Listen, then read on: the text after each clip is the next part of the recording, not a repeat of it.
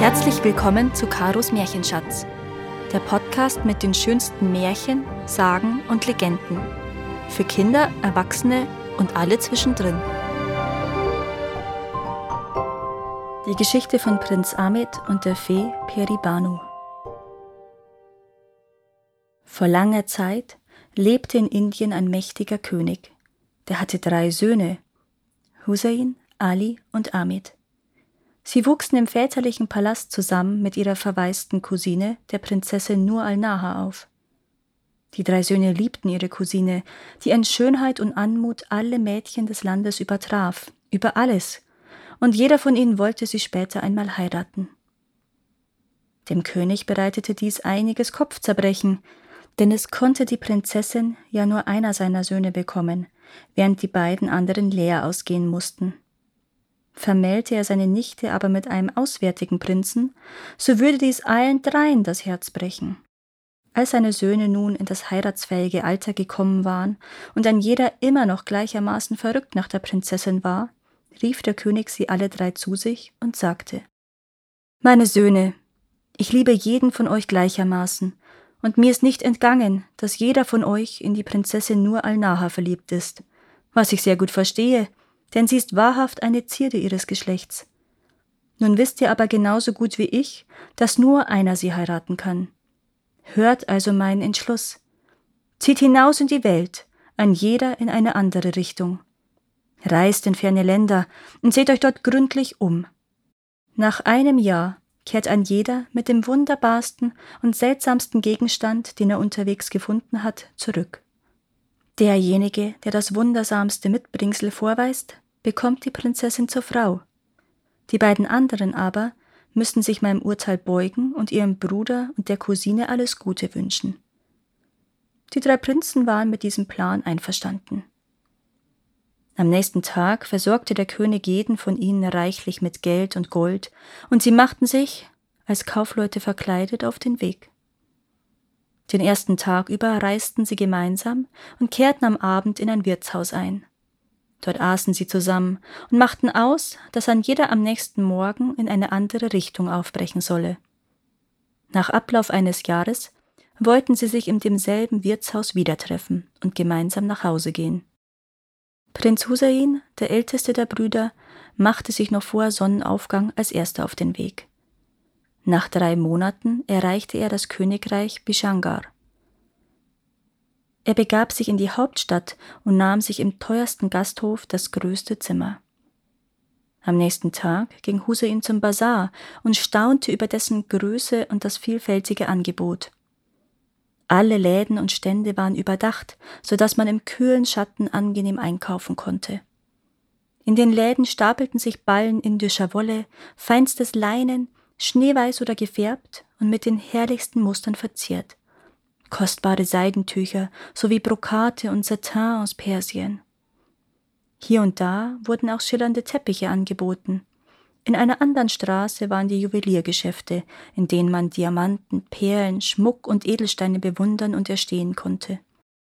Hussein ging weiter und kam an den Gewürzständen vorbei, wo es herrlich nach Muskat, Paprika, Zimt und allerlei exotischen Kräutern duftete. Dann führte ihn sein Weg in die Straße der Teppichhändler. Ein Mann, der einen zusammengerollten Teppich auf der Schulter trug, kam ihm entgegen. Teppich zu verkaufen, rief er laut. Wer will diesen wunderbaren Teppich kaufen? Einmaliges Angebot, nur 30.000 Goldstücke, Teppich zu verkaufen. Prinz Husain hielt den Mann an und sagte, 30.000? Ist es nicht ein bisschen teuer, mein Freund? Ich bitte dich, guter Mann, dieser Teppich ist noch viel mehr wert. Mein Herr hat mir sogar eingeschärft, ihn nicht unter 40.000 zu verkaufen. Dann muss dies aber ein ganz besonderer Teppich sein, sagte Husain. So ist es, entgegnete der Teppichverkäufer. Er hat in der Tat eine einzigartige Besonderheit. Wer sich auf diesen Teppich setzt und sich an irgendeinen Ort wünscht, ist im nächsten Augenblick auch schon dort. Als Prinz Husain dies hörte, wusste er sofort, dass er einen wohl unübertrefflich wunderbaren Gegenstand gefunden hatte. Wenn es stimmt, was du sagst, entgegnete er, kaufe ich dir den Teppich für 40.000 Goldstücke ab. Mein Geld befindet sich allerdings im Gasthof. Der Mann rollte den Teppich aus und sagte Setzen wir uns also auf den Teppich und wünschen uns dahin. Kaum aber hatte Husain seine Gedanken auf das Zimmer gerichtet, da hatte sie der Zauberteppich auch schon durch die Luft getragen und war mit ihnen dort gelandet. Prinz Husain gab dem Mann die 40.000 Goldstücke und beglückwünschte sich selbst zu dem geglückten Kauf. Etwas Außergewöhnlicheres und Nützlicheres als diesen fliegenden Teppich würden seine Brüder wohl kaum finden. Die Prinzessin gehörte schon so gut wie ihm. Das Jahr war indes noch lange nicht um, und er blieb noch einige Monate, um Land und Leute näher kennenzulernen und sich das große Fest der Elefanten anzusehen, das einmal jährlich in der Hauptstadt gefeiert wurde. Tausend reich geschmückte Elefanten zogen dann über die Felder, und jedes Tier trug einen kleinen Baldachin auf dem Rücken, in dem Jongleure ihre Kunststücke zeigten und Musikanten spielten. Als das Elefantenfest vorüber war, hielt es Husain nicht länger in Bishangar. Er setzte sich auf seinen Teppich, wünschte sich in das Wirtshaus nahe der Heimat und wartete dort auf seine Brüder. Der zweite Bruder, Prinz Ali, hatte sich inzwischen einer Handelskarawane angeschlossen und war nach Persien gereist. In Shiraz, der Hauptstadt des Landes, nahm er sich ein Zimmer, um sich in aller Ruhe nach etwas ganz Ausgefallenen umsehen zu können. Auch hier gab es einen großen Bazar in der Mitte der Stadt, wo es Stoffe, Teppiche, Juwelen, Töpferware und noch vieles mehr zu kaufen gab. Händler riefen ihre Ware aus, und viele Menschen drängten sich durch die Gassen. Plötzlich vernahm Ali eine helle Stimme, die durch den allgemeinen Lärm an sein Ohr drang. Sonderangebot, kommt und seht, einmaliges Sonderangebot. Schaut euch dieses wunderbare Rohr aus Elfenbein an. Es kostet nur 30.000 Goldstücke. Die Leute lachten und gingen kopfschüttelnd weiter. Prinz Ali jedoch ging geradewegs auf den Rufer zu und sagte Mit diesem kleinen Rohr muss es aber etwas ganz Besonderes auf sich haben. Warum ist es so teuer? Teuer? fragte der Mann zurück. Eigentlich darf ich es nicht unter 40.000 verkaufen, denn ein solches Rohr gibt es auf der ganzen Welt nur einmal. Was ist da Besonderes dran? Wenn man durch dieses Rohr blickt, antwortete der Mann, sieht man alles, was man zu sehen wünscht. Wenn das wirklich wahr ist, jubelte Ali, so gebe ich dir dafür sogar 40.000 Goldstücke. Der Mann reichte ihm das Elfenbeinrohr. Ali sah hindurch und wünschte sich, seine geliebte Prinzessin nur Al-Naha zu sehen. Sofort hatte er sie klar und deutlich im Blick, und fast wäre ihm das kostbare Rohr aus der Hand gefallen. Die Prinzessin war nämlich gerade im Badehaus und tummelte sich nackt im Wasser, während acht Dienerinnen auf sie aufpassten. Jetzt blickt sie in den Spiegel, rief Ali fassungslos und starrte durch das Rohr. Der Mann nahm es ihm mit sanftem Griff aus der Hand. Nun? fragte er. Zufrieden? Der Prinz sagte Selbst wenn ich noch zehn Jahre lang durch die Welt reiste, würde ich so etwas Wundersames nicht mehr finden. Er gab dem Mann die 40.000 Goldstücke, nahm das Elfenbeinrohr an sich und war überzeugt, dass keiner der Brüder ihn würde übertreffen können. Also machte er sich wieder auf den Rückweg und traf in dem besagten Wirtshaus seinen Bruder Husain. Keiner verriet aber dem anderen, was er Wunderbares gefunden hatte, und zusammen warteten sie nun auf ihren jüngsten Bruder Ahmed. Prinz Ahmed war unterdessen schon überall herumgereist, ohne etwas Außergewöhnliches gefunden zu haben. Als er eines Tages in Samarkand war, ging er auf einen großen Markt, um zu sehen, ob hier vielleicht noch eine Kostbarkeit zu finden war. Da hörte er, wie ein Mann 30.000 Goldstücke für einen einzigen Apfel verlangte. Was ist so besonders an diesem Apfel, dass er so teuer ist? fragte Ahmed. Dieser Apfel ist im Grunde unbezahlbar, und mein Herr hat mir aufgetragen, ihn nicht unter 40.000 zu verkaufen, entgegnete der Mann. Nun ja, es ist ein sehr schöner Apfel, sagte Ahmed. Er ist rot und dick, aber sonst? Das Aussehen ist es nicht, sagte der Mann. Es ist sein Duft und seine besondere Fähigkeit. Lass mich mal riechen, sagte Ahmed, und dann sag mir, was das für eine besondere Fähigkeit ist. Der Mann hielt dem Prinzen den Apfel unter die Nase, und sein Duft war in der Tat betörend. Fast wäre der Prinz vor Wonne in Ohnmacht gefallen. Allah, rief er, ich fühle mich wie neu geboren. Der Duft des Apfels wirkt in der Tat verjüngend, erklärte der Mann. Doch vermag er überdies, jede Krankheit zu kurieren. Ja, sein Duft ist sogar in der Lage, einen Toten wieder lebendig zu machen. In diesem Augenblick wurde ein blinder und lahmer Greis auf einer Bahre an ihnen vorbeigetragen.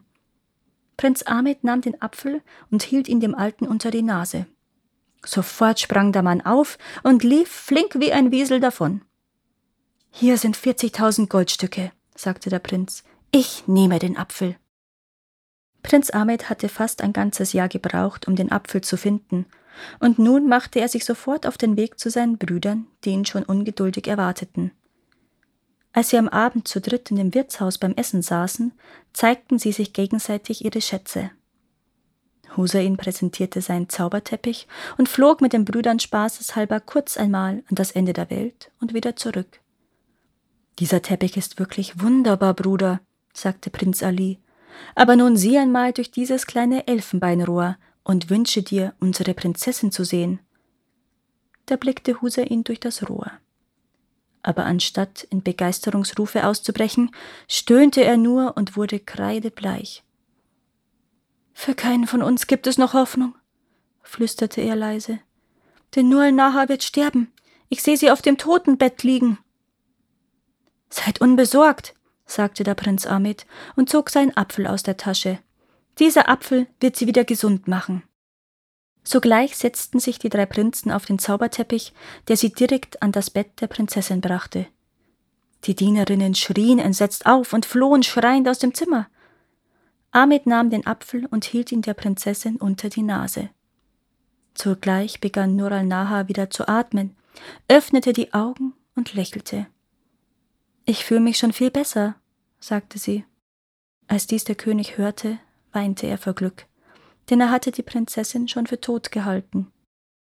Nun konnte er sich aber nicht entscheiden, welches der wunderbaren Dinge, die seine Söhne gefunden hatten, das wunderbarste war. Ohne das Elfenbeinrohr hättet ihr vom Zustand der Prinzessin nichts erfahren, sagte er. Ohne den Teppich wärt ihr nicht rechtzeitig bei ihr gewesen, und ohne den Apfel hätte ihr nicht mehr geholfen werden können. Jedes Teil war also gleichermaßen wichtig, und das eine wäre ohne das andere wertlos gewesen. Lasst uns also auf eine andere Art und Weise ermitteln, wer die Prinzessin bekommen soll. Und zwar durch ein Wettschießen mit Pfeil und Bogen. Wer am weitesten schießt, hat gewonnen. Die drei Brüder waren damit einverstanden. Zuerst schoss Husain. Sein Pfeil sauste hoch durch die Luft und bohrte sich dann in einiger Entfernung in die Erde. Dann schoss Ali, und sein Pfeil flog ein gutes Stück weiter als der seines Bruders. Nun war Ahmed an der Reihe. Er spannte seinen Bogen mit aller Kraft. Der Pfeil schnellte von der Sehne und flog, als hätte er Flügel. Er flog so hoch und so weit, dass alle ihn schließlich aus den Augen verloren. So sehr sie auch suchten, Ahmeds Pfeil blieb unauffindbar. Zwar war ihnen klar, dass sein Pfeil am weitesten geflogen war, doch war dies nicht zu beweisen. So bekam Ali schließlich die Prinzessin, und die beiden anderen waren zu Tode betrübt. Hussein ging fort und verbrachte den Rest seines Lebens im Gebet. Ahmed fühlte sich um den Sieg betrogen. Sein Pfeil war am weitesten geflogen, und er war wild entschlossen, den Beweis dafür zu liefern. Er ging immer weiter in die Richtung, in die der Pfeil geflogen war, und suchte Stück für Stück den Boden ab, ohne die geringsten Spuren zu finden. Schließlich kam er an eine hohe Felswand, über die der Pfeil unmöglich hinweggeflogen sein konnte. Er suchte gründlich den Boden ab und fand den Pfeil. Prinz Ahmed ahnte sofort, dass bei der ganzen Sache irgendein Geheimnis mit im Spiel war, denn so weit konnte kein Mensch einen Pfeil schießen. Er sah sich die Felswand noch einmal genau an und entdeckte dabei die Umrisse einer Tür. Mit beiden Händen drückte er dagegen, und die Tür gab nach. Amit trat ein und befand sich in einem großartigen Palast. Eine vornehm gekleidete Dame empfing ihn freundlich. Sie sah noch entzückender aus als die Prinzessin Nur al-Naha. Willkommen, Prinz Ahmed, sagte sie mit einer Stimme, die so sanft und süß war wie eine Brise in einer Sommernacht. Du brauchst dich nicht zu fürchten.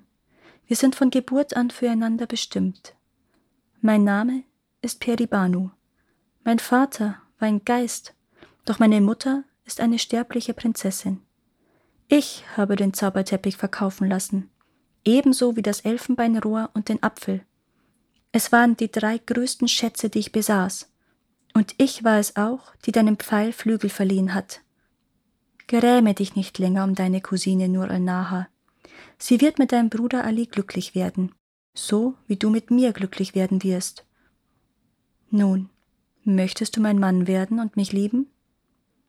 Ich kann nicht anders, als dich zu lieben, entgegnete Amit mit zitternder Stimme. Würdest du nicht meine Frau, so müsste ich sterben. Prinz Amit und Peribanu heirateten und lebten fortan glücklich und zufrieden in ihrem verborgenen Felsenpalast. Nach einem halben Jahr machte Ahmed sich auf den Weg, um seinen Vater zu besuchen. Erzähl dem König aber nichts von unserer Heirat und auch nichts von meinem Palast, sagte Peribanu. Das gibt nur böses Blut. Als der König sah, wie glücklich und zufrieden Ahmed war und er ihm weder ein Wort darüber entlocken konnte, woher diese Zufriedenheit rührte, noch wo er die ganze Zeit über gesteckt hatte, wurde er zutiefst misstrauisch und fragte seinen Visier. Vor einem halben Jahr war er noch kreuzunglücklich und fühlte sich betrogen. Jetzt kommt er daher und hat dieses siegessichere Lachen im Gesicht. Glaubst du, er hat es auf meinen Thron abgesehen oder schmiedet irgendwelche Pläne, um die Prinzessin in seine Gewalt zu bringen? Ich würde das nicht ausschließen, entgegnete der Visier. Auf jeden Fall sollten wir ihn beobachten lassen und herausfinden, was er jetzt treibt. Sicher ist sicher. Und als Ahmed sich wieder auf den Rückweg machte, folgte ihm eine alte Hexe und entdeckte das Geheimnis des versteckten Palastes.